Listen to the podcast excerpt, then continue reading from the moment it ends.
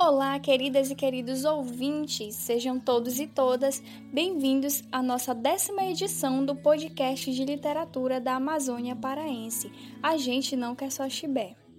Este é um projeto de extensão da Faculdade de Letras, Língua Portuguesa da Universidade Federal do Pará, campus de Bragança. O projeto é coordenado pela professora doutora Alessandra Conde e conta com a participação especial do professor Abílio Pacheco de Souza. Agradecemos ao cantor e compositor Doni Soares por nos ceder as suas músicas para usarmos em nosso podcast. E olhei como tu és bela, menina dos olhos do rio. O sol que começa a raiar, o vento que sopra do mar e o povo que só quer ser feliz, feliz. Olho minha cidade gente boa que vai na direção do mar. Lembrando que, em respeito às medidas de isolamento social por conta do novo coronavírus, essa entrevista está sendo realizada via mensagens de áudios por aplicativo de rede social. O podcast pode ser escutado nas plataformas de música Spotify, Google Podcasts, Castbox ou em qualquer outro agregador de sua preferência.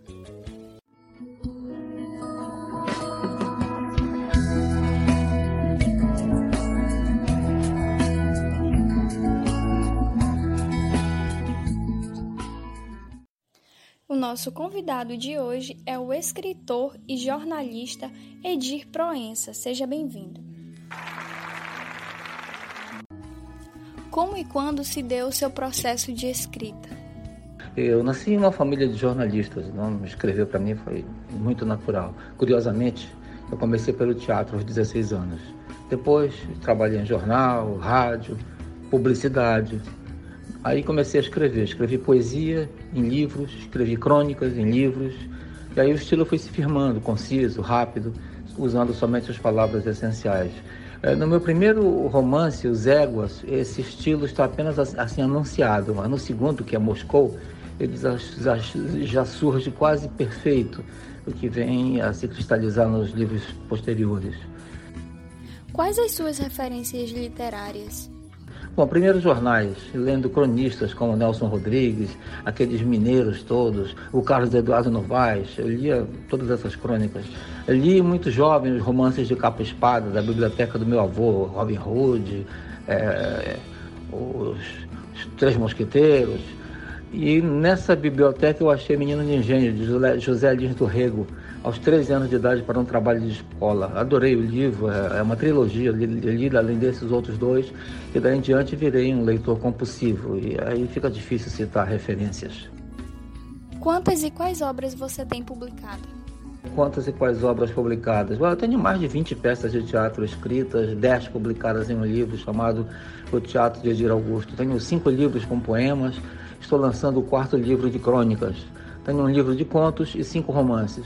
Os contos e romances foram distribuídos nacionalmente pela Boitempo e internacionalmente pela A Flame Books na Inglaterra e Asphalt Edition na França. Você se considera um escritor regionalista? A respeito do escritor regionalista, eu acho que não. Dificilmente você vai achar em Tucupi, Tacacá, Maniçoba, Carimbó e outros ícones regionalistas no meu texto. Eu sou um escritor paraense que escreve sobre a perplexidade do homem da selva ao desembarcar nesta selva de concreto que é Belém. Escrevo sobre a urbe, mas os dramas são universais. Na obra Psica, você aborda variados temas políticos e sociais, tanto na cidade de Belém como fora. É uma forma de dar visibilidade a essas temáticas? Não unicamente. Belém, como metrópole, tem os mesmos problemas de outras grandes cidades. Naturalmente, que escrever sobre os problemas é uma maneira de denunciar, na esperança que algum dia a gente supere essas dificuldades. Mais que os problemas, eu acho que eu escrevo sobre as pessoas. Os temas das suas obras, como por exemplo Psica, Moscou, Os Éguas, são uma forma de enaltecer a cultura paraense Olha, de início eu firmei assim para mim, dar títulos que fossem provocar uma curiosidade a respeito da minha cidade e seus sotaques, como tantos outros escritores fora do eixo Rio-São Paulo. O meu cenário é minha cidade, com uma visão realista, fugindo do chamado sonho amazônico. Como iniciou a sua paixão também pelo teatro? É, sobre as peças teatrais e a paixão, eu já havia assistido algumas peças, do garoto, né? mas nada assim tão marcante. A ideia veio mesmo da liberdade com que eu e meus irmãos fomos criados. É, nós tínhamos todas as informações, e você imagina, antigamente era, eram difíceis essas informações de chegar aqui, mas a gente lia tudo sobre as óperas rock, é, Jesus Cristo, Super, Superstar, Hair. E aí eu e meu irmão resolvemos criar um musical gozando a figura do Boto, que você sabe é o grande conquistador aqui da Amazônia. Meu irmão desistiu e foi, achou de ser pintor. E eu continuei, tive a ajuda de um amigo e saiu, foi Boto Sinhá, que é uma peça de teatro, é um musical, é uma carim, carimbópera, eu diria, com músicas minhas e do maestro Valdemar Henrique, que foi uma honra, claro. Abriu uma porta. E adiante eu escrevi sobre a cabanagem e não parei mais. O, o teatro é minha vida há mais de 50 anos, você imagina.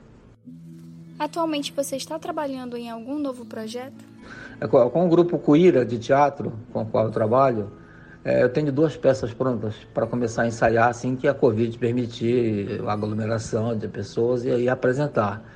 Tenho também o quarto volume de Crônicas da Cidade Morena para lançar. Estou começando vídeos em iPhone de poemas de minha autoria, um título assim, iPhonemas, uma coisa assim, ainda estou pensando. Publiquei na revista Granta um conto. Em 9 de janeiro saiu um conto na revista Época. Estou maquinando um novo romance. Já bem no começo. Estou pensando ainda. Em março, Belhel, meu livro mais recente, será lançado na França com o título Cassino Amazonie. Deixe um recado para quem quer se tornar um escritor ou uma escritora. Tem um recado para quem gostaria de escrever? É o seguinte: escrever é muito fácil. Por isso, é tão difícil. A saída é escrever, botar para fora. Ninguém já começa a carreira de maneira brilhante, ganhando prêmio. Bom, talvez alguns gênios, mas o resto é trabalho, insistência, depuração, estilo e luta para agradar alguma editora, claro, né? Mas o essencial é escrever. Se for pensar primeiro de, ah, não vai ter editora, como vai ser para lançar? Bom, ainda nem escreveu, né? Tem que botar para fora. E se nada sair, não sai nada que preste, você acha e tal, não era apenas uma vontade que pode se transformar em uma boa leitura. Ou então dá tudo certo e você vai ser mais um colega.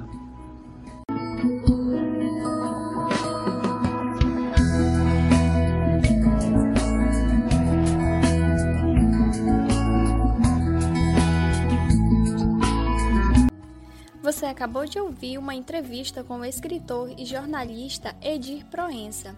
Essa foi a décima edição do podcast de literatura da Amazônia Paraense.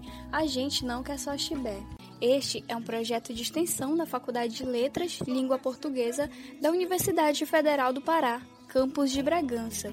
O projeto é coordenado pela professora doutora Alessandra Conde e conta com a participação especial do professor Abílio Pacheco de Souza.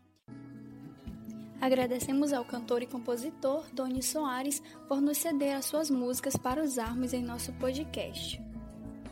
Eu sou Charina Maia e nós nos encontramos na próxima edição.